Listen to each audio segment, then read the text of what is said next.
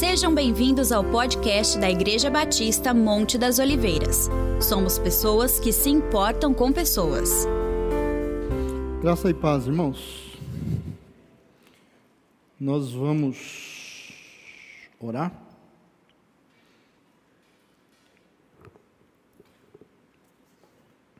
Gálatas capítulo 5, versos 25 e 26. Eu estou com a nova versão transformadora. Na tela tem uma que é próxima da corrigida. Mas você também pode acompanhar pela sua Bíblia. Uma vez que vivemos pelo Espírito, sigamos a direção do Espírito em todas as áreas de nossa vida não nos tornemos orgulhosos, provocando e invejando uns aos outros. Vamos ler juntos pela tela ali? Vamos lá? Se vivemos pelo Espírito, andemos também pelo Espírito. Não nos tornemos vangloriosos, provocando-nos uns aos outros, invejando-nos uns aos outros. Amém? e misericórdia. Vamos lembrar os irmãos né, que têm estado em tratamento, ah, em necessidades, especialmente na área de saúde, e precisam do nosso apoio, né, como igreja, em oração, em intercessão. Né, a gente tem orado pela Gesiane, a gente tem orado pela Valéria, o irmão Zé Armindo, né, o pai do Devani, o outro Devani, esposo da Renata Maronese. Hum, tem mais alguém que. O genro do Barroso. Pai da Patrícia. O Godoy, é verdade, o Godoy. O Jair, que a, a Luzia pediu. Não entendi. Maurício Costa. Laurindo Costa. Ok.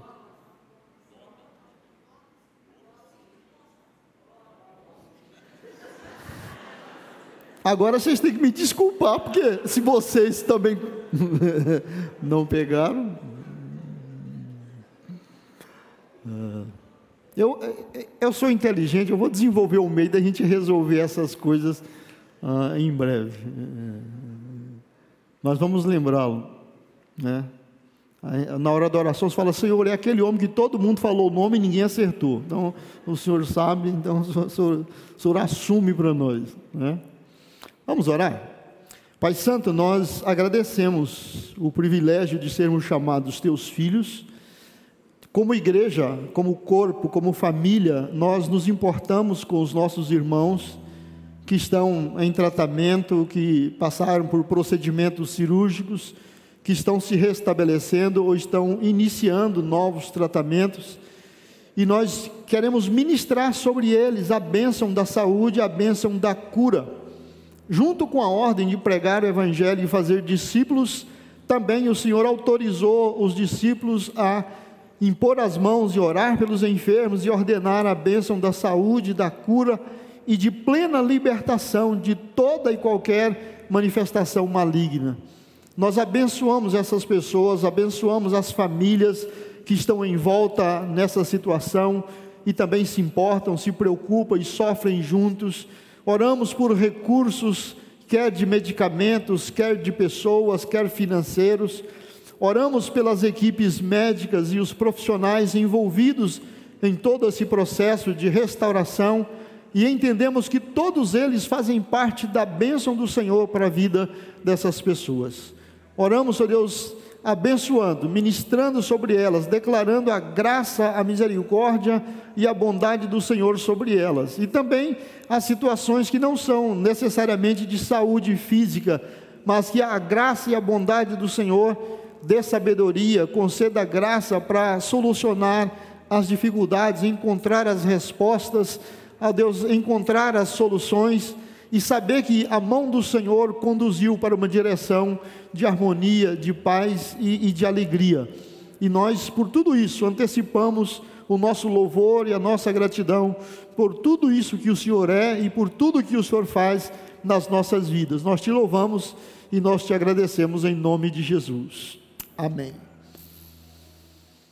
Ah, esses dias, não sei se nós já falamos aqui, acho que não. Ah, ah, nós, nós vínhamos orando pelo pastor Cícero, né, da Assembleia de Deus, ah, da, do Ipiranga. Ele estava fazendo tratamento também por câncer e já finalizou o tratamento e está muito bem. Né?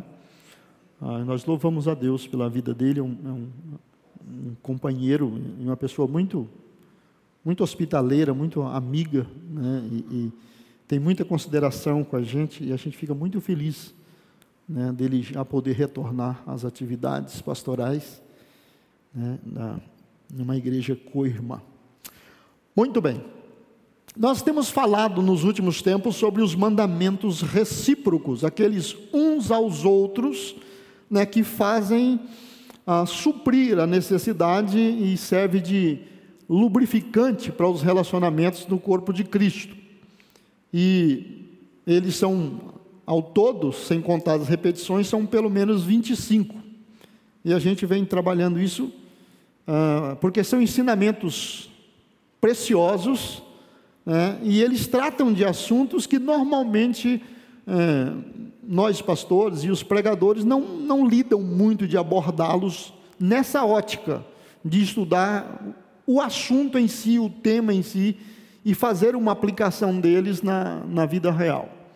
Eu tenho essa preocupação de que, como pastor, eu proveja para a igreja ah, um, um tipo de conhecimento que seja útil na vida diária de vocês. Fazer grandes estudos bíblicos, grandes pregações, assuntos importantes e assuntos curiosos, ah, é interessante, mas nem sempre esse conhecimento se torna prático para o dia a dia, e muito menos para os relacionamentos.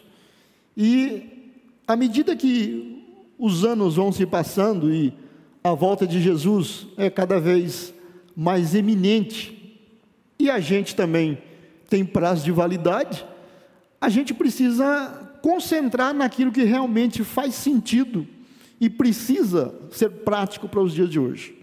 Né? O mundo está cheio de mania e eles tentam trazer essas manias para dentro da igreja, e se a gente não tiver uma base bem sólida daquilo que nós cremos e precisamos praticar, a gente acaba brincando de ser cristão. Né? Eu sou cristão porque eu vou na igreja domingo, né? eu tomo um banho caprichado, visto uma roupa limpinha, né, bonita, e durante aquele horário eu sou cristão. E não é isso. Esse tipo de pessoa, quando Jesus voltar, tem possibilidade de nem sair da cadeira. Jesus vem e vai e eles vão ficar onde estão. Né? Jesus não tem compromisso com religião, com religioso, ele não tem compromisso ah, ah, com. Eu prometi que levaria vocês para o céu. O céu é bom, é grande, tem muito espaço, ele foi preparar muitas moradas para todo mundo, mas a escolha de querer ir é de cada um de nós. E para ir, você tem que ser cristão, cristão de fato, viver, praticar, e não necessariamente ter uma carteirinha de cristão. Ah, eu tenho aqui no bolso a minha carteirinha, Batista Monte das Oliveiras. Com essa aqui você entra no céu por qualquer uma das portas. Não vira. Nós precisamos ter muita consciência da nossa fé e da nossa prática de fé. Hoje, por exemplo, o mandamento recíproco, que nós estamos vendo aqui no texto de Gálatas 5, é não provoquem uns aos outros. É claro que eu estou falando isso aqui por causa dos problemas que existem em Belo Horizonte, em São Paulo, no Rio de Janeiro. Guararapes não tem essa questão dos irmãos provocar uns aos outros, especialmente na Monte das Oliveiras, onde os irmãos só não foram ainda para o céu porque vocês têm que abençoar os outros. Né? Então, eu sou o único pastor que não, não preciso preocupar com a minha igreja, os membros da minha igreja, ah, né? Só não tira 11 porque a nota máxima que Deus dá é 10. Né? Então, não estou pregando para vocês, ninguém aqui provoca ninguém, ninguém aqui é, pega no pé de ninguém. Né? Ah, não vou dizer que os serafins vão cantar para vocês santo, santo, santo. Mas, né? vamos ver no dia. Muito bem, não provoquem uns aos outros.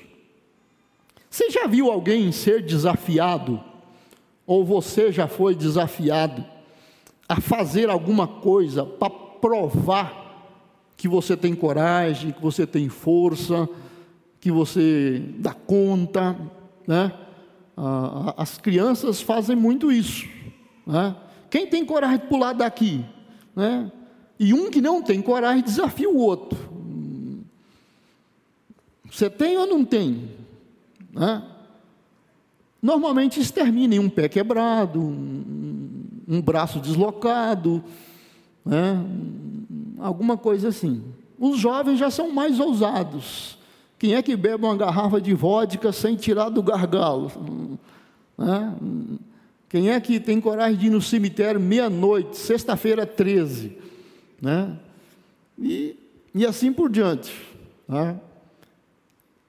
Essas provocações infantis normalmente revela ah, alguns fatores que a gente pode levar em consideração.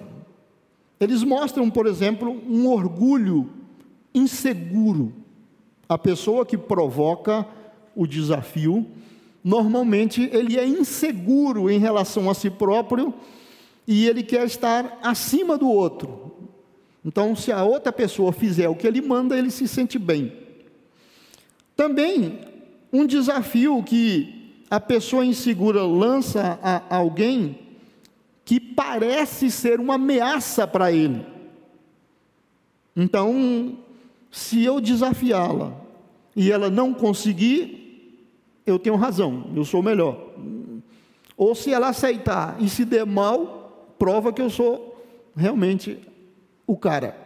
Né? E também a reação de quem é provocado, muitas vezes insensata, né? provocada por esse desafio, pode terminar em algo que não seja realmente bom. Né? Muito bem. O desafiador espera que a reação leve o desafiado a se colocar no campo da contenda, em situação de desvantagem, para que o resultado seja a alimentação daquele orgulho e daquela insegurança que ele tem no coração. Os cristãos, exceto Monte das Oliveiras, não são de maneira alguma isentos de orgulho. Né? Os, os outros cristãos têm problema com orgulho, nós aqui não. Então fica tranquilo. Né? Vocês sabem que não importa que idade, que grau de cultura, de instrução, toda pessoa, até um certo nível, ela é tentada em relação ao seu orgulho.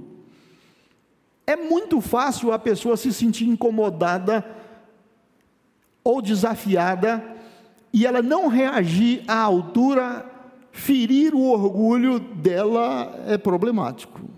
Né? E muitas coisas ruins que têm acontecido no mundo têm acontecido para salvar a honra, limpar meu nome ou não deixar a pessoa achar que eu sou um banana. Romanos 12, 3, o, o apóstolo São Paulo fala o seguinte: com base na graça que recebi, ele falando, né, com, a, com base na graça que recebi, dou a cada um de vocês a seguinte advertência: não se considerem melhores do que realmente são. Antes, sejam honestos em sua autoavaliação. Sejam honestos em sua autoavaliação, medindo-se de acordo com a fé que Deus nos deu. seja honesto em avaliar a você mesmo, né? A, essa autoavaliação e faça isso medindo pela sua fé. Deus deu, Deus repartiu uma dose, uma quantidade de fé para cada um. Use a sua fé para se autoavaliar, para você não exagerar demais, nem para cima e muito menos para baixo. Na versão que está aí na tela, né, porque pela graça que me foi dada, digo a cada um dentre vós que não tenha de si mesmo mais alto conceito do que convém, mas que pense de si sobriamente, sobriamente, conforme a medida da fé que Deus repartiu a cada um. Sobriamente é sensato, equilibrado. Né? Pense de si mesmo né, sobriamente, baseado na fé que Deus lhe deu. Isso não quer dizer que o cristão deve menosprezar a si mesmo, nem as suas capacidades. Temos que ter cuidado para não exagerar nem para cima e nem para baixo. Você se rebaixar abaixo do padrão que você realmente é, isso não é humildade. Às vezes a pessoa pensa que quanto mais baixo eu me colocar, mais humilde eu sou. Isso não é humildade. Isso pode ser até um, um outro aspecto do orgulho, da arrogância, ou do desejo de ser reconhecido.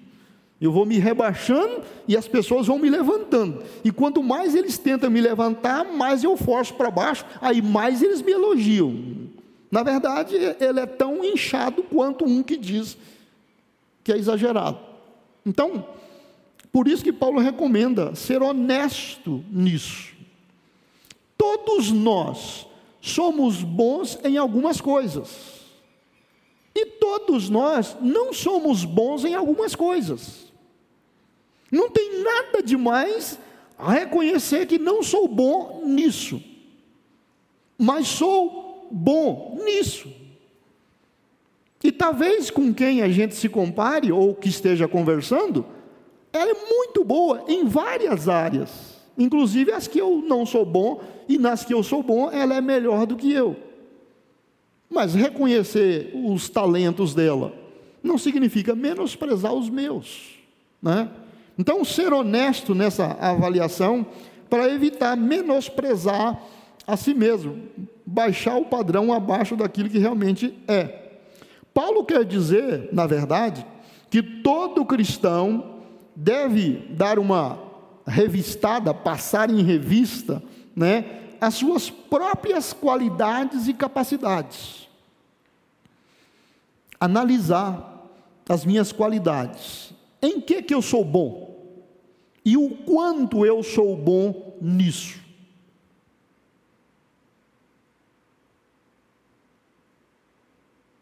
Tá? Tem pessoa que cozinha um arroz, que o arroz dela é uma delícia. Você come arroz branquinho e você fala que maravilha. Tem outras que faz um feijão que você não esquece nunca. Né? Ah, outros faz um, um bife que perturba os vizinhos todos. E tem umas que só o sangue do cordeiro. Né? Nós temos umas candidatas futuras donas de casa que erra miojo. Né? Não, não consegue fazer um miojo. Algumas vai cozinhar ou parte ele em quatro para pegar tempero. Né? Mas em que você é bom? E em que você não é? Reconheça isso e se esforce para melhorar naquilo que você não é bom, né? E se aprimore ainda mais naquilo que você é útil e vai ser uma bênção. Não baixe demais o padrão e nem eleve o, padrão, né? Dá uma revisada nas suas qualidades de vez em quando e, e, e tente acrescentar valor a isso. O cristão deve pensar sobre como melhor aplicar né, essas qualidades, esses dons, esses talentos que você tem para o bem-estar e o progresso do corpo de Cristo. É, tem coisas aqui na Monte das Oliveiras que ninguém faz melhor do que eu. Digamos que você pense assim: ok, então você deve utilizar esse talento, porque vai ser bênção para todos nós. Ou eu não sou tão bom para fazer, mas eu tenho habilidade para trabalhar em, em, equipe, em fazer coisas boas. Ou eu tenho boas ideias, eu preciso de apoio para que aquilo se torne prático. Use os seus dons e as suas habilidades para abençoar o corpo de Cristo. Também deve se pôr a servir com espírito de contentamento e gratidão pelos talentos e dons que Deus te concedeu. Né? Talvez você não cante tão bem quanto eu. Não é difícil, viu? Não é difícil cantar melhor que eu. Mas você pode fazer isso. Né? Você pode usar a, as outras habilidades e fazer com gratidão aquilo que você tem. Seja que produza visibilidade ou não, mas seja grato pelos seus dons, pelos seus talentos e todos eles foram te dados por causa da importância sua no corpo. No corpo.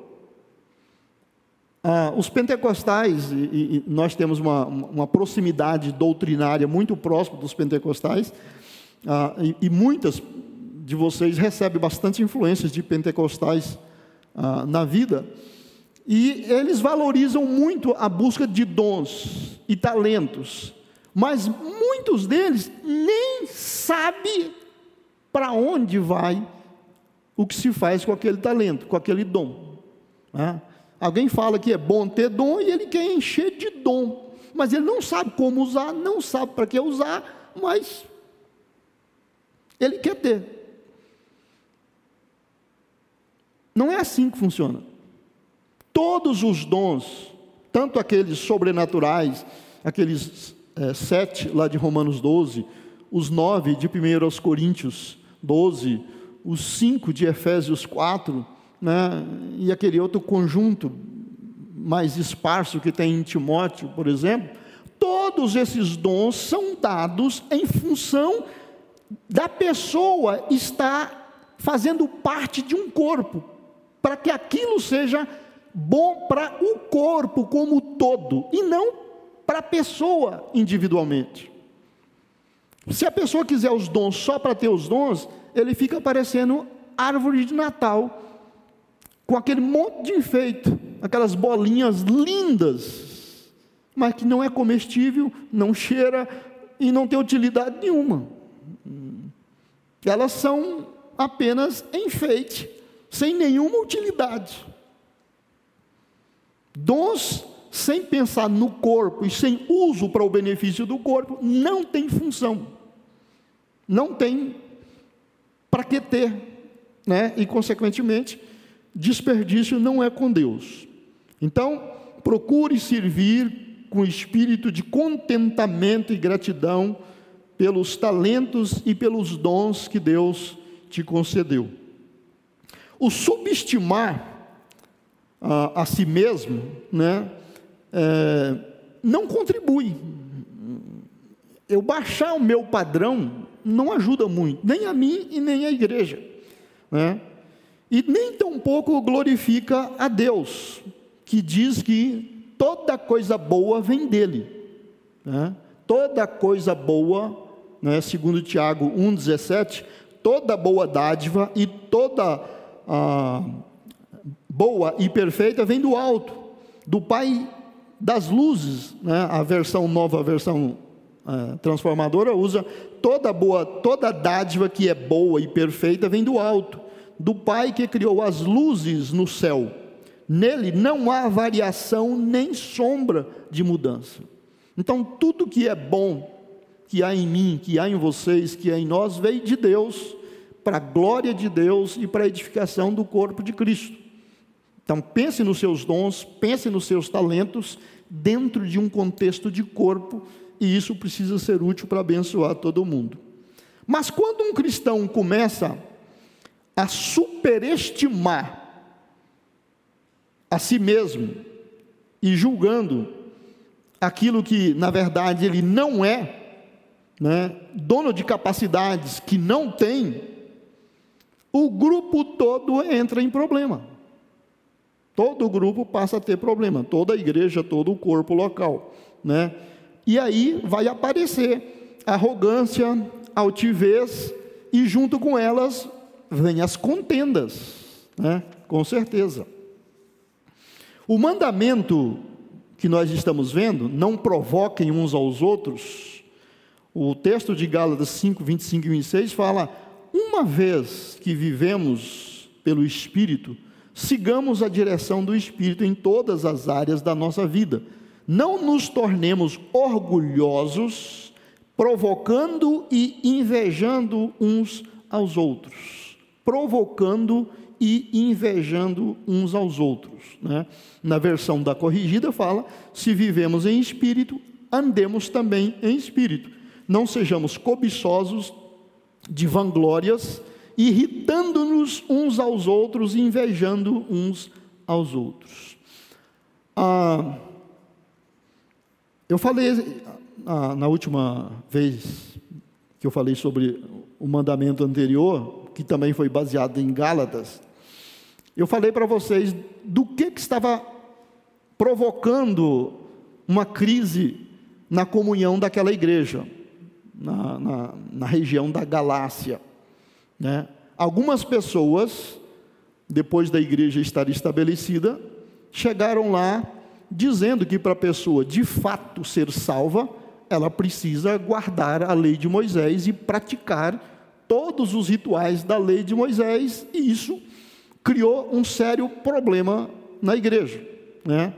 Então, esse contexto ah, está trabalhando em cima dessa situação. A carta inteira de Paulo né, aos Gálatas visa ajudar essas igrejas a corrigir esses problemas. A primeira exortação que tem nesse mandamento é que não nos deixemos possuir de vanglória. Não nos deixemos possuir de vanglória. Vanglória se gloriar de maneira vã. Se é vã, é porque não é real. É algo falsificado, é algo inexistente. Né? Então, a primeira exortação no verso 26 é isso aí: não sejamos cobiçosos de vanglória. Né? Na, na outra versão, ah, ah, também dá esse mesmo sentido. Ok, vangloriar-se é o mesmo que se gabar, é uma palavra mais comum em português, de se gabar de algo que na realidade a pessoa não possui, ou então de algo que, embora ela tenha, ela está colocando o valor daquilo muito acima do que realmente é. As igrejas da Galácia estavam se dividindo em dois grupos, em, vamos chamar de partidos. Os judaizantes, adeptos da, de guardar a lei de Moisés, igual o pessoal estava falando, e os que se opunham a, a esse sistema. Os judaizantes se gloriavam de serem circuncidados, né? E por causa disso, eles achavam que tinham uma maior santidade e também que eles julgavam ter alcançado algo muito melhor por guardar a lei de Moisés. Eles se gloriavam ainda da honra de serem, alguns deles eram judeus, né, descendentes de Abraão, o pai dos fiéis, o pai dos crentes. E agindo assim, eles se gloriavam de coisas que na realidade careciam de valor. Ser judeu é importante? É, mas não é grande coisa. Em relação à salvação, vida eterna, coisas espirituais, não é grande coisa. Ser circuncidado é grande coisa? Não. Na velha aliança era muito importante. E dentro do contexto de ser israelita é importante, mas em questão de salvação e vida espiritual, não. Então aquelas pessoas tinham valores distorcidos da realidade e estavam usando isso como se fosse algo que supervalorizasse o que eles eram ou o que eles pensavam. O partido oposto, que era contrário a essas ideias judaizantes, por sua vez, estava em perigo de se gloriar da sua liberdade das restrições da lei de Moisés. Nós somos salvos, nós vamos para o céu, nós somos santificados, sem ter que fazer todo esse amontoeiro de coisa que a lei de Moisés manda.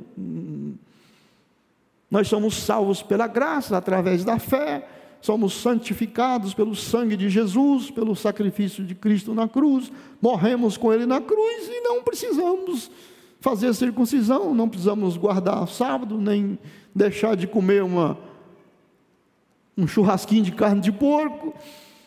E aí um grupo ficava provocando o outro com esses pequenos detalhes. Né? Muito bem. Essa liberdade desse grupo, em si mesmo, era algo muito bom, mas não um motivo de se gloriarem. Não se constituía, afinal de contas, a principal bênção pelo fato deles não dependerem da lei de Moisés para ser salvo, ou ser santo, ou agradar a Deus, isso não é uma vantagem sobre outros cristãos. E eles estavam fazendo disso sim. E às vezes mais por questão de provocação. Já que a pessoa me provoca, eu rebato para ela que a, a, o meu é mais importante, é, é, é mais valorizado. Né? E aí cada um começa a subestimar o, o patrimônio do outro. O reino de Deus, né, consiste não em comida nem bebida, mas na justiça, na paz com Deus e na alegria no Espírito Santo. Isso é o que diz Romanos 14, 27. O reino de Deus não é comida nem bebida, mas justiça e paz e alegria no Espírito Santo, na versão mais tradicional. Isso sim, são bênçãos que todo cristão pode se gloriar. Eu pertenço a um reino, faço parte de um reino que não é comida, bebida, coisas que só dão prazer físico e temporário e material e mundano, mas tem a ver com justiça e com paz que vem de Deus e alegria produzida pelo Espírito Santo. Todo cristão pode se gloriar, pode se alegrar, pode se regozijar de ter isso na vida. Às vezes, em conversa com parentes ou amigos não cristãos, às vezes eles ficam chateados se a gente deixar escapar que temos certeza de salvação. Já experimentou isso? Se você solta, deixa escapar, você tem segurança da sua salvação, eles já arrepiam. Que história é essa de comedor de feijão dizer que está salvo? Dizer que tem certeza que vai para o céu? E aí, se deixar, a conversa vai longe e pode virar agressão, porque eles consideram insulto. Como é que uma pessoa vivendo nesse mundo pode ter certeza que vai ser salva? Nós somos salvos, temos certeza e sabemos que qualquer um pode chegar nesse ponto. E enquanto não chega, não tem como saber de fato. Nós podemos compreender que eles não compreendem isso. Por isso que a gente evita soltar isso para eles. Não é questão que não é verdade ou queremos esconder o nosso testemunho. Nós não queremos criar uma controvérsia que vai arrastar para um campo de discussão religiosa e não espiritual. E um bate-boca não ajuda muito, né? mas para nós é um motivo de nos gloriarmos, né? porque alcançamos uma bênção não por merecimento, não por esforço, né? mas por graça de Deus. Então foi por isso, por causa dessa disputa desses partidos, que Paulo se dirige aos dois grupos, né? E diga: não sejam vangloriosos. Não sejam vangloriosos.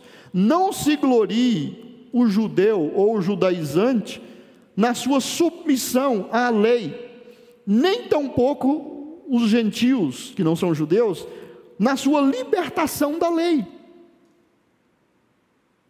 Como se fosse uma ou outra dessas coisas o principal benefício que foi dado aos cristãos. Não é nenhum nem outro. Pela razão de os Gálatas se entregarem à vanglória, então surgiam naturalmente entre eles contendas e ódios, né? porque um provocava o outro, um grupo provocava o outro, e, é claro, isso sempre gerava confusão, né? e gera. Ah, eu, eu, vivi por muitos anos, ah, fiz seminário, e depois entrei para o ministério, continuei estudando e aperfeiçoando e, e participei de muito trabalho, de muita mas por muitos anos nunca me passou pela cabeça eu ser obrigado a definir se eu sou adepto de Armínio ou Calvino. Mas de uns 10, 15 anos para cá, isso virou um campo de batalha entre os cristãos no Brasil, entre os evangélicos no Brasil. Todo mundo já olha para você e pergunta: você é arminiano ou calvinista? E não importa o que você falar, eles vão te atirar no meio da sua testa. Armínio e Calvino foram dois grandes homens de Deus no passado teólogos de peso, e cada um, a seu modo, estudando a Bíblia em relação ao tema da salvação, de como Jesus salva, de como Deus salva, pegaram linhas diferentes. Um deles acredita, estou falando a grosso modo, só uma explicaçãozinha rápida, para não, não, não, não, não aprofundar, que as pessoas são predestinadas a ser salvos. Elas já são eleitas por Deus e de um jeito ou de outro elas vão ser salvas. E o outro acredita nos seus ensinos que cada um de nós faz o seu próprio destino através das suas escolhas. E que a graça de Deus está aí para salvar pela fé. E aí, os dois estão lá no céu, curtindo a vida numa boa, e os crentes estão aqui se pegando para saber qual dos dois que tem razão. E se você não for de um lado ou do outro, você é do pior lado. Deixa eu dizer para vocês como é que eu sempre saí dessa enrascada. Quando me pergunta, eu faço uma outra pergunta. Todos vocês aqui que estão comigo há mais tempo já sabem que normalmente eu respondo uma pergunta com outra pergunta. Né? Quem sabe, sabe, quem não sabe, aprende. Então, se chegam para mim, e de vez em quando chega, você é calvinista ou arminiano? Aí eu pergunto, Calvino e Armínio, ah, aliás, Paulo era de qual lado? Calvinista ou arminiano? Aí eles pensam, não, Paulo é bem antes dele. Então, eu sou paulino. Os dois estudaram os escritos de São Paulo, então eu fico com São Paulo. Normalmente eu, eu consigo parar a encrenca por aí. Não sou de um lado nem do outro, eu fico com o que Paulo escreveu, porque tudo que eles basearam estão no que Paulo escreveu. Então Paulo tem razão e eles, até certo ponto, têm. Mas, por exemplo, imagina dois cristãos salvos, cheios do Espírito Santo, discutindo se está certo ou se não está certo, se você vai ser salvo, se você vai ser salvo. Gente, se vocês dois parar e for evangelizar, ganha muito mais. Isso vai levar aonde? Vira contenda. E isso não nos leva a lugar nenhum. Então, gente, a Monte das Oliveiras, até onde eu sei, não é nem calvinista, nem arminiana, né? é São Paulina. Né? Verdade? Por isso que até eu já falei, eu gostaria de pintar a igreja de branquinho e fazer uma faixa assim, todinha em volta assim, uma lista vermelha e outra preta. Né? Para a gente sempre lembrar que o apóstolo São Paulo é maravilhoso, ensina bem, a Monte das Oliveiras São Paulina. Né? É claro que vocês não vão deixar, né? É claro que vocês não vão deixar. E eu nem vou tentar, pode ficar tranquilo. Muito bem. Então, quando um irmão ali do, da Galácia dizia: Eu sou melhor do que você, porque eu guardo a lei de Moisés. O outro respondia: Pelo contrário, o melhor de nós dois sou eu, porque eu sou liberto da lei. Essas afirmações, fictícias, claro, né, resultavam em debates e brigas insensatas a respeito de mandamentos da palavra de Deus. E as contendas, por sua vez, faziam com que havia um mútuo desagrado. Os dois lados não ficavam satisfeitos. E à medida que a insatisfação aparece, né, o ódio e outros males indesejados vão aparecendo. Provocar um irmão igual Paulo pediu para a gente não provocar uns aos outros, é lançar-lhe de modo irritante um desafio com respeito à sua obra, ou à sua reputação, ou seu medo pessoal de agir, ou suas crenças, com o fim de levá-lo a uma discussão, né? ou uma competição que rebaixe aquela pessoa, e por conseguinte, parece que o desafiador fica grande, né? melhora a situação dele. Exemplos negativos que a gente encontra na Bíblia de provocação que não deve acontecer. No capítulo 10 de, primeiro, de 2 aos Coríntios, havia ah, um, um grupo posteriormente, quem fundou a igreja de Corinto foi Paulo. Ele passou lá, pregou o evangelho, fundou a igreja e foi embora. Depois que ele foi embora, que a igreja estava estabelecida, algumas pessoas chegaram de outras regiões, entraram lá e começaram a ensinar algumas coisas que nem eram verdadeiras.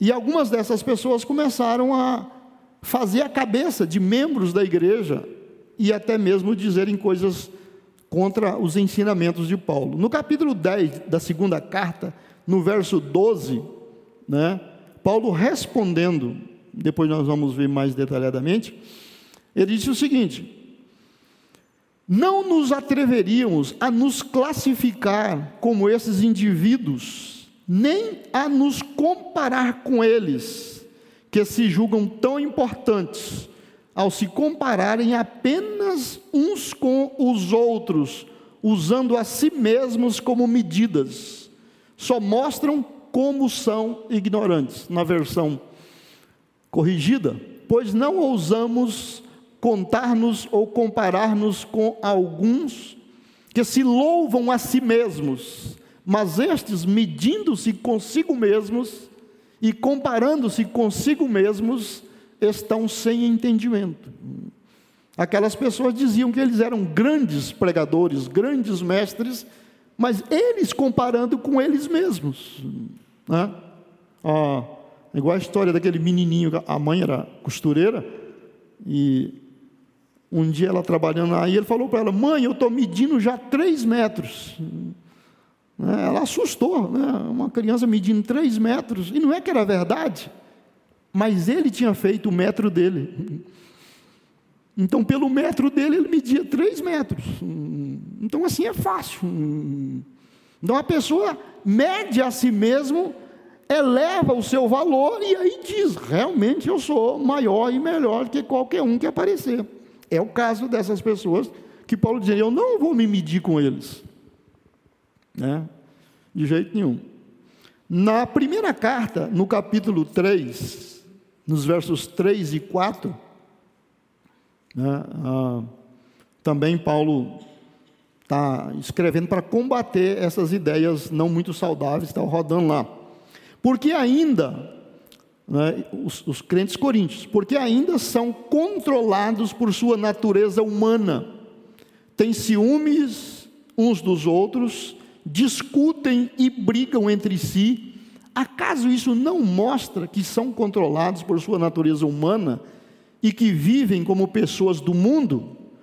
Quando um de vocês diz, eu sigo Paulo, e o outro diz, eu sigo Apolo, não estão agindo exatamente como as pessoas do mundo? Na nossa versão corrigida, né? Volta lá, 3, 3 e 4. No verso 3, ó. Porquanto ainda sois carnais. Já ensinei isso para vocês. Ah, o cristão carnal é alguém que já se converteu, mas não amadureceu, por duas razões. Ele é muito novo na fé está saindo do mundo e não tem conhecimento doutrinário ainda, por isso ele vive uma vida cristã carnal. Ou ele já tem muito tempo de igreja, mas nunca cresceu.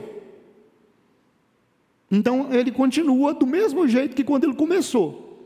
Aceitou a Cristo, está salvo, está perdoado, o nome dele está escrito no livro da vida, já tem 25 anos de Monte das Oliveiras, mas tudo que ele sabe hoje é o que ele soube nos três primeiros meses, quatro primeiros meses. A fé e a prática é muito rasa. Né? Porquanto ainda sois carnais, pois havendo entre vós inveja e contendas, não sois porventura carnais? E não estáis andando segundo os homens? Porque dizendo um eu sou de Paulo e outro eu sou de Apolo, não sois ah, apenas homens? Né? Eles não são homens, eu também não sou apenas homem, e a atitude de vocês não é carnal. Né? Então, imagina uma igreja disputando. Eu, eu, quando eu falei de um dos mandamentos, eu citei essa questão de Coríntios. Eles brigavam entre eles, e uns diziam que só iam parar ou só iam obedecer o que Paulo dissesse. Outros diziam que só o que Pedro dissesse. Outros diziam que só o que Apolo dissesse. E outros diziam que só obedeceria Jesus. Então vocês imaginam uma igreja em pé de guerra e cada um considerando o que ele acredita como sendo a solução. Isso não funciona, isso não, não dá certo. Quando Neemias, Esdras e Neemias estavam restaurando a nação de Israel, depois que eles voltaram do cativeiro da Babilônia, ah, no capítulo 6 de Neemias, até eu recomendaria vocês estudar esse capítulo. Para quem está estudando administração, quem está fazendo faculdade de administração, se você pudesse até decorar o livro de Neemias, você ia se dar muito bem. Todo bom treinamento e toda boa base de liderança é baseada em Neemias. O livro de Neemias mostra uma capacidade administrativa invejável. Então, quem conhece bem o livro de Neemias se dá bem em administração. Ali está o segredo da administração eficiente. Né? E aqui no capítulo 6, ah, eles estavam refazendo os muros de Jerusalém, porque tinha sido tudo derrubado e tudo destruído. E alguns inimigos ficavam provocando Neemias e os judeus, ou para eles pararem de construir, ou para eles atrasarem a obra. O que eles queriam é que a coisa não acontecesse. Mas então o capítulo inteiro é interessante, mas aqui não dá para a gente ler o capítulo inteiro. Ah, eles eram liderados por um rapaz chamado Sambalá. Né? Ah, eu vou ler os versos 4, 5 e 6. Quatro vezes eles enviaram a mesma mensagem. A mensagem era: mandou dizer para Neemias que eles queriam uma reunião com ele. Mas Neemias já sabia que, na verdade, eles estavam armando ou para sequestrá-lo ou matá-lo. A intenção deles era fazer mal com ele, para ele. Então mandaram o recado e ele falou que não ia. Né? Eu estou fazendo uma grande obra e não vou parar e, e cada vez eles mandavam uma informação diferente. Então aqui ele fala: quatro vezes eles enviaram a mesma mensagem e cada vez lhes respondi da mesma forma. Na quinta vez, o servo de Sambalate trouxe nas mãos uma carta aberta que dizia: há um boato entre as nações vizinhas e Gesem o confirma que você e os judeus planejam se rebelar e por isso estão reconstruindo o muro. De acordo com esses relatos, você planeja se tornar rei deles.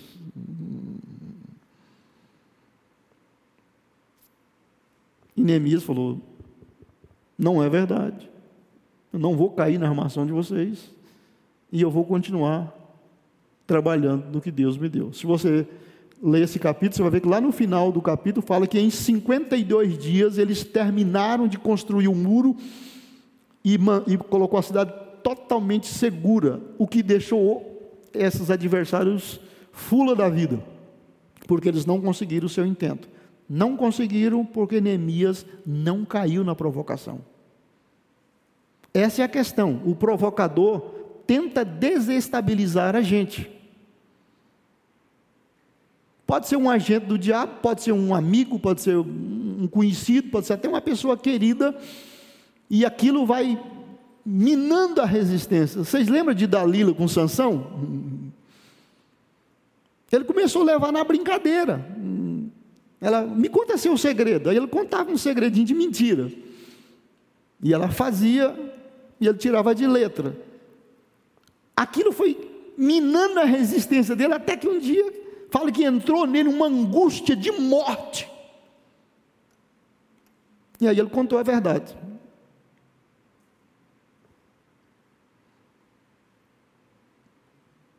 Então, como cristão, não caia nas provocações do mundo, dos adversários, de quem não está te ajudando, de quem não tem intenção de te ajudar, né?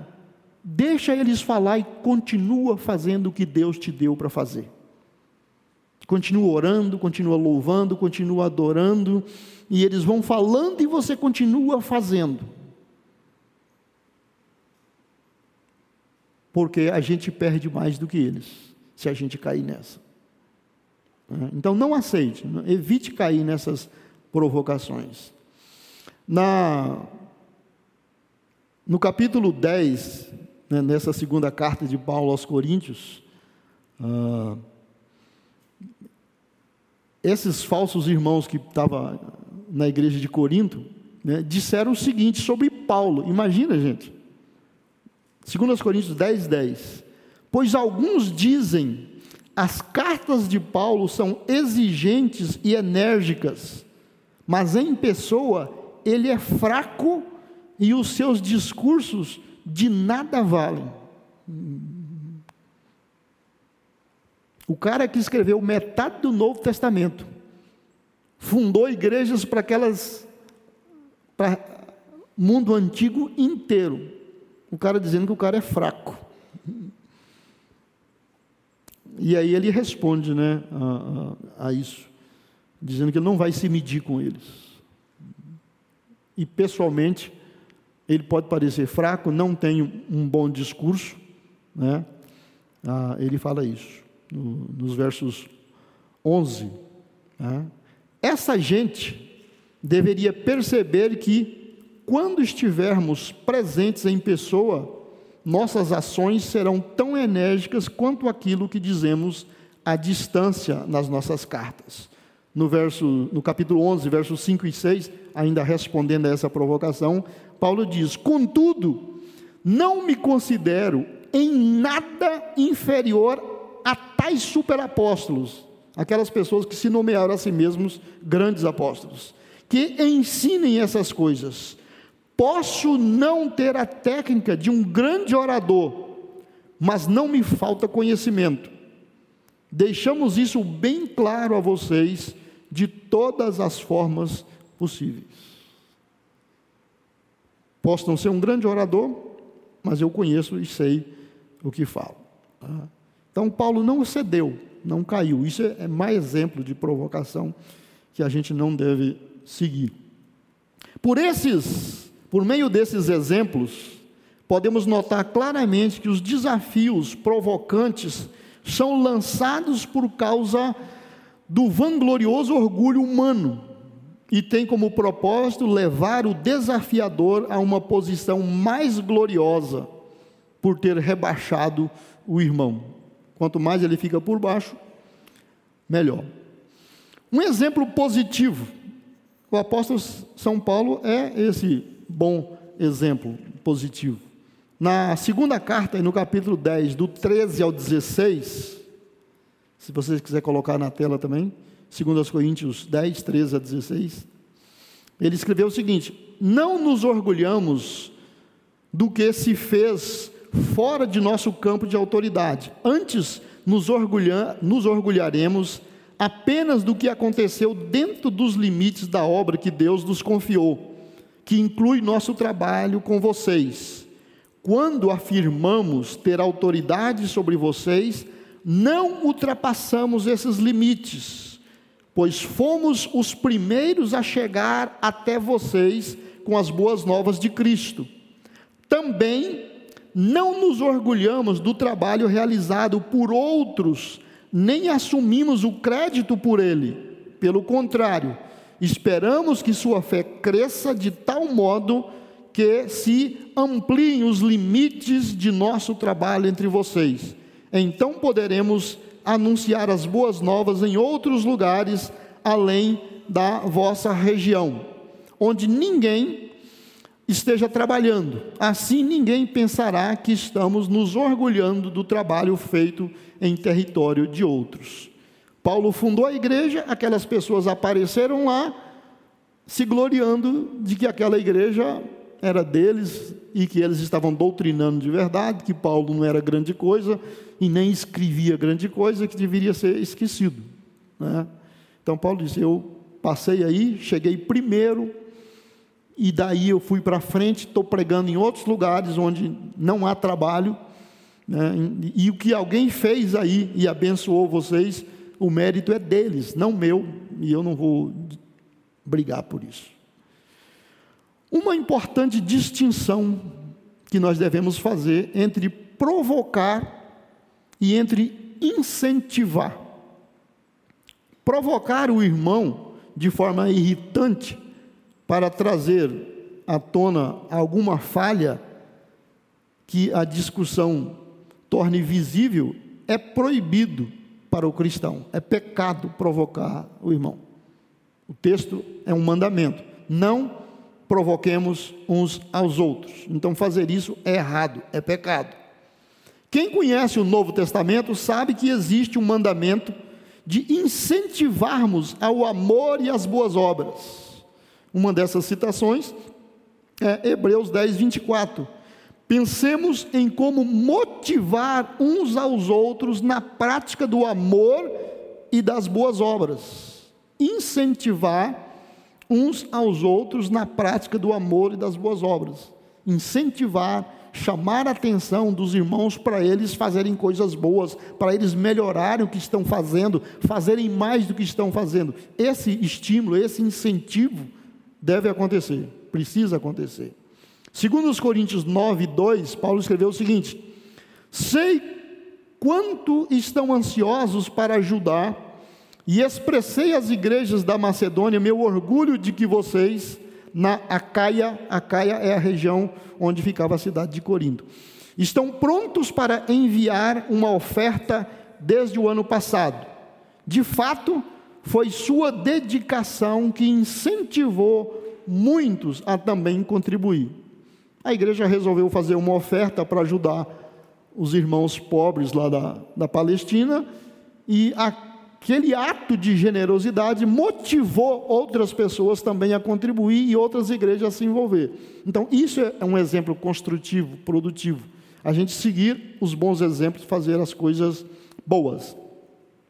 Aquele que deseja enfraquecer a igreja, provoca e não estimula. Mas quem estimula, não provoca e procura cooperar com o Senhor Jesus. Né? Jesus disse: Eu edificarei a minha igreja. Incentivar os irmãos às coisas boas é colaborar com Jesus na edificação da igreja, conforme Mateus 16, 18. Como é que isso se aplica em 2021 em Guararapes? em São Paulo. Considerando o mandamento de não provocarmos uns aos outros, descobrimos pelo menos quatro implicações. Não provocar uns aos outros nos leva a pensar em quatro implicações. Primeiro, aquele irmão que se entrega a provocar os outros revela descontentamento para com as dádivas e os dons que Deus deu a ele mesmo, e uma falta de apreciação para com a função que o Espírito Santo indicou dentro do corpo de Cristo. Provocar uns aos outros significa que a pessoa é descontente com os dons e as bênçãos que Deus lhe tem dado e que ele não aprecia o lugar e a função que o Espírito Santo colocou para ele no corpo de Cristo. Né? Isso é ruim. A, a atitude certa é que evitemos de nos medir uns pelos outros, vangloriando-nos e invejando-nos mutuamente.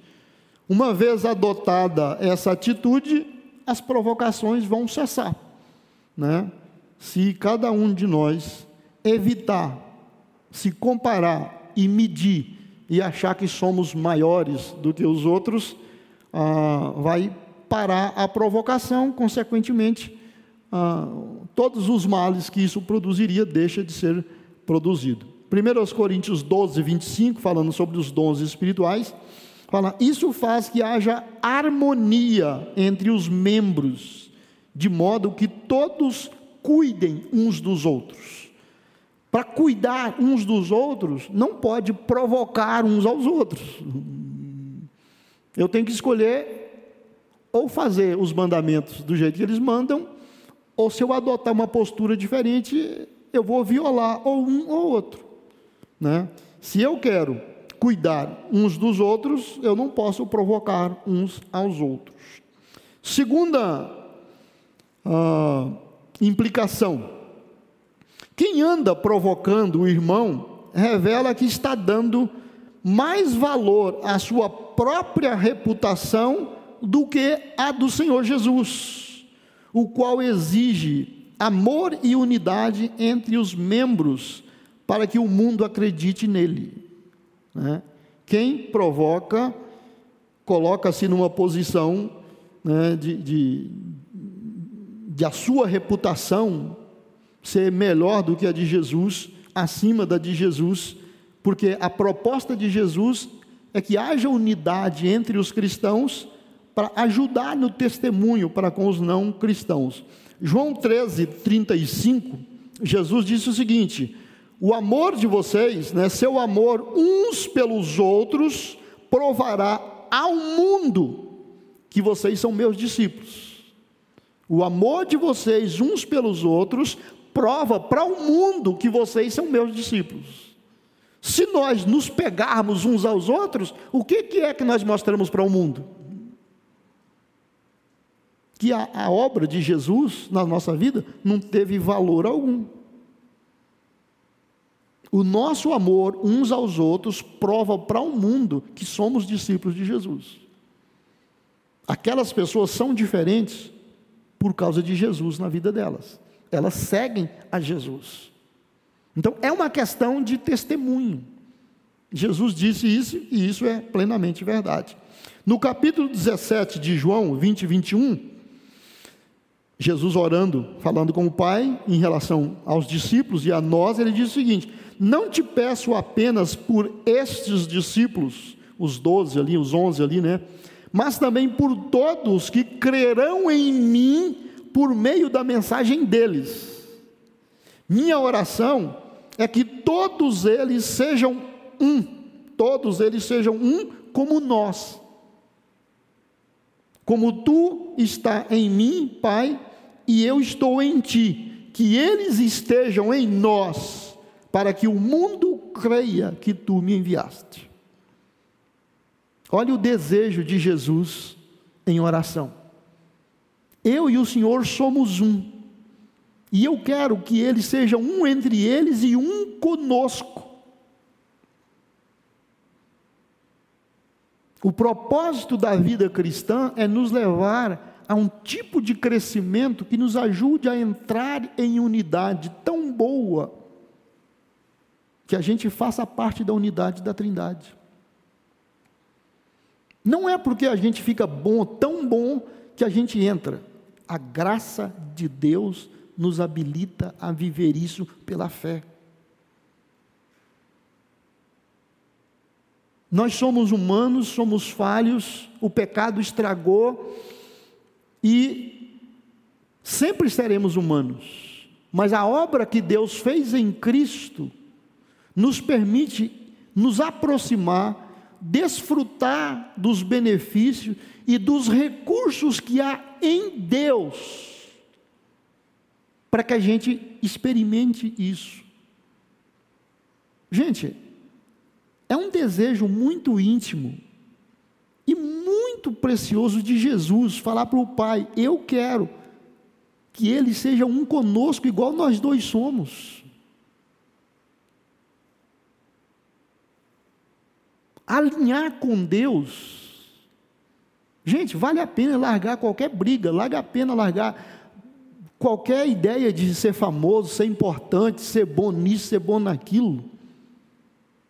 A melhor coisa é estar em comunhão, uns com os outros, com Cristo e com Deus. Se Jesus orou isso e ele pediu isso para o Pai, é quase certeza que é possível. É quase certeza ou é possível? É possível. Porque não tem nenhuma oração que Jesus faria ao Pai que o Pai não atenderia. E Jesus disse: Eu quero que eles sejam um conosco, como nós somos. É uma tarefa grande demais para a nossa mentalidade, mas é boa demais para a gente desistir. E olha, nenhum de nós vai alcançar nenhuma posição melhorzinha, espiritualmente falando, em crescimento, maturidade, se não for alcançada pela graça de Deus. Nossos esforços de não pecar, de não errar, de acertar sempre, de aprender a orar, ficar poderoso em oração e fazer milagres, fazer sinais, nada disso conta pontos. É sempre pela graça de Deus, sem nenhum merecimento da nossa parte sem nenhum merecimento da nossa parte. Só bondade de Deus. Só bondade de Deus. Então vale a pena a gente insistir, porque Deus não desiste da gente. Por mais que a gente erre, a gente volta e pede perdão e pede para recomeçar, a mão dele está ali estendida para nos trazer, nos aproximar e voltar a caminhar com ele. E Deus não fica lançando em rosto porque erramos quanto erramos. Então, isso é muito importante. Né? Isso é muito importante mesmo. Né? Terceira implicação, o contexto né, do mandamento, que nós vimos que dois partidos disputando, né, ali de Gálatas 5, traça um nítido contraste entre as obras da carne e os frutos do espírito. Provocar uns aos outros ou provocar o outro é obra da carne. Incentivar e apoiar os outros é fruto do espírito. Então eu escolho qual deles eu vou aceitar na minha vida, na minha prática. Não é só a questão de eu não provocar, eu também não aceitar a provocação. Porque às vezes a pessoa que está querendo me provocar, ou está me provocando, é menos madura espiritualmente, ela tem menos crescimento, menos conhecimento espiritual. Eu vou me medir com ela. Não é que eu sou superior a ela, eu já tenho mais rodagem, eu já tenho mais entendimento. Então eu posso suportá-la, eu posso incentivá-la a crescer e não entrar nesse campo de discussão. Muito bem. Aquele que provoca não está afinado com o Espírito de Deus. O Espírito veio para glorificar a Jesus, ao passo que o provocador procura glorificar a si mesmo. Ele quer mostrar que ele é bom, que ele é grande. A quarta implicação: os cristãos devem descobrir, desenvolver e empregar aqueles dons que o Espírito Santo distribuiu a cada um de nós. Eu devo, você deve, cada um, cada cristão deve descobrir, desenvolver e empregar os dons que Deus distribuiu. Gente, Nesses últimos anos eu tenho falado tanto nisso, eu tenho batido tanto. Gente, Deus te deu dons, Deus distribuiu talento, Deus te deu oportunidade. Descubra qual é o seu. Ore sobre isso, converse com as pessoas, converse comigo, faça a pergunta, busque na Bíblia, leia sobre isso, descubra o seu talento e comece a usar. Comece a usar os seus dons, seus talentos. Você só será abençoado e abençoador ao fazer isso. Né? Muito bem. Se procurarem usurpar as funções e responsabilidades dos outros, o resultado será confusão, né? em vez daquela ordem que glorifica a Deus. Romanos não, Coríntios 14, 33, né? Paulo escreveu que Deus não é Deus de desordem, mas é Deus de paz, como em todas as igrejas dos santos, todas as reuniões dos santos. Deus é um Deus de ordem. Então, provocar desordem ou causar desordem não é bom para o corpo de Cristo. Se irmãos forem levados pelo vexame da provocação e desanimar e desistir de seus ministérios, o corpo todo será enfraquecido. Se a gente provocar e causar inveja e, e, e essas crises, e as pessoas desistir de servir, desistir de usar os seus talentos, todos vão sofrer. É como um membro do, do nosso corpo entrar em falência. Você pode nem saber que você tem aquele órgão, mas se ele parar de funcionar, você descobre rapidinho e outros começam a ser afetados. O corpo de Cristo é composto por todos nós. Então, provocar os irmãos para fazê-los desanimar, desistir, não é sábio, porque afeta a todos. O valor desse mandamento não é muito difícil a gente entender e ver o valor desse mandamento, né, que proíbe provocações e irritações entre os irmãos. Os cristãos devem cooperar com igual cuidado, uns em favor dos outros. Isso está escrito em Coríntios 12, 25, sobre os dons espirituais no corpo de Cristo. Cooperar com igual cuidado, uns em favor dos outros. Né? Isso vai ajudar. Quem desafia e provoca, prejudica aquele amor e elimina aqueles cuidados que devem existir entre os membros do corpo. Como resultado, o grupo para de funcionar da maneira certa. Se provocarmos uns aos outros, vamos ter paralisações. Ministérios deixam de acontecer, vidas deixam de ser alcançadas, pessoas deixam de ser discipulados. E uma coisa vai provocando outra, e isso é tremendamente ruim. Eu quero que você pense né, na sua capacidade de absorver provocações e não provocar. Né?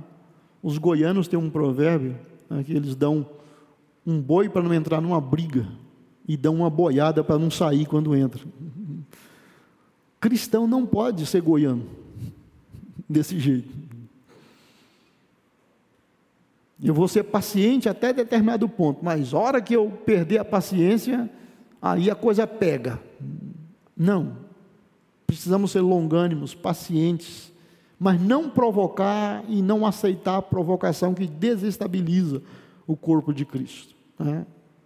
Veja a sua maturidade, faça um, um exame, um autoexame, uma autoavaliação das suas habilidades. Coloque os seus dons e as suas habilidades disponíveis para a igreja, para o corpo de Cristo. E não aceite que as pessoas menosprezem os seus dons e os seus talentos.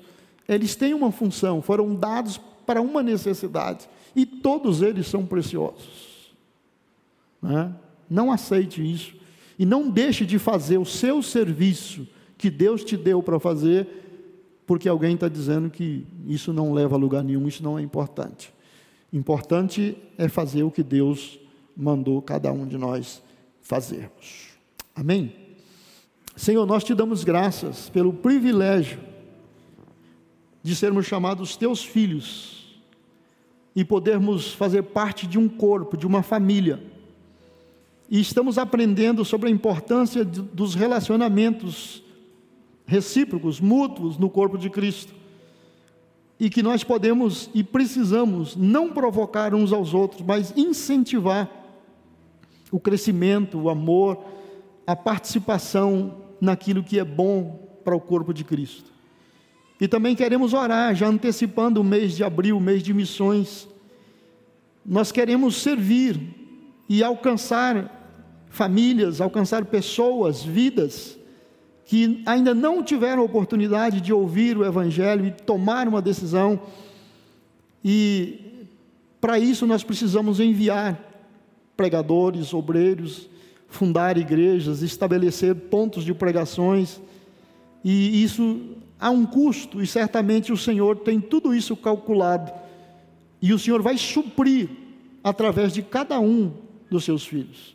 Então nós oramos pedindo a sua graça, pedindo a sua bondade, a sua misericórdia, né, para que tenhamos os recursos necessários para servir ao Senhor. Agradecemos de todo o nosso coração. Amém. Gostou dessa mensagem?